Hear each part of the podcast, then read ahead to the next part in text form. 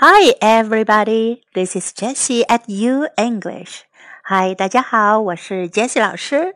Follow U English, learn a little bit of English every day. Have fun and stick to it. You'll make big progress. 关注 U 英语微信平台，每天英语学一点，快乐学习，坚持到底就是胜利。Today, let's talk about white dew 白露。 白露是二十四节气之第十五个节气，秋季的第三个节气。我们来看看如何用英文描述白露这一节气，学会用英文讲述节气的故事，传播中国文化。The traditional Chinese calendar divides a year into twenty-four solar terms. 白露 literally white dew, is the 15th solar term. It begins when the sun reaches the celestial longitude of 165 degrees and ends when it reaches the longitude of 180 degrees. It more often refers in particular to the day when the sun is exactly at the celestial longitude of 165 degrees, which in the Gregorian calendar is around September the 7th. Mid-Autumn Festival is celebrated around this time. Each solar term can be divided into three pentads. They are first pentad, second pentad, and last pentad. Pentads in 白露 include first pentad 出后鸿雁来 the wild geese come.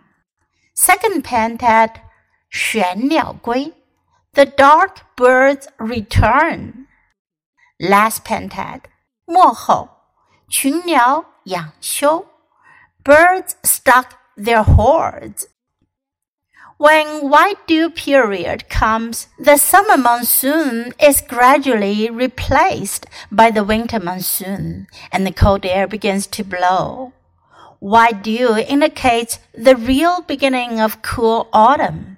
The temperature declines gradually and vapors in the air often condense into white dew on the grass and trees at night. The ancients used to match four seasons with five elements. As autumn corresponds to gold and gold appears to be white, people use white to describe autumn dew, so it is called white dew. Varying by geographical location, autumn comes earlier in the west and northeast of China. There is typically autumn weather during white dew period, when wild geese begin to migrate to the south and birds start to stock food for the long winter time. Hot summer is gone. However, it could be still warm in South China. White dew season comes right when grapes become widely available for sale. Eating grapes in autumn can help dispel one's internal heat and expel toxins. Longan fruit around white dew is big, sweet, and tastes great. It is said that one longan is as nutritious as an egg. Although this sounds exaggerated, Longan thus reinforce the spleen, nourish the blood, calm the nerves, and improve one's looks. In some places, regular tea drinkers favor white dew tea. Tea during white dew has gone through the hot summer and is in its best state of growth.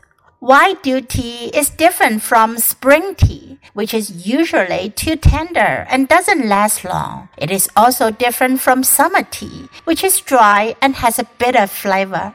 White dew tea instead tastes sweet with its sweet fragrance. From the first day of white dew and as the season progresses, there is more and more dew. Although sunshine during the day makes it still hot, after sunset, temperatures decrease rapidly. At night, water vapor in the air turns into small drops of water when it encounters cold temperatures. These white water drops adhere to flowers, grass, and trees. When the morning comes, sunshine makes them look crystal clear, spotless, white, and adorable. 最后，我们一起来学习一下二十四节气的英文名称。Start of spring，立春。Start of spring。Rain water，雨水。Rain water。Awakening of insects， 惊蛰, awakening of insects. Vernal equinox, 春分. Vernal equinox. Clear and bright, 清明. Clear and bright. Grain rain, 谷雨. Grain rain. Start of summer, 立夏. Start of summer.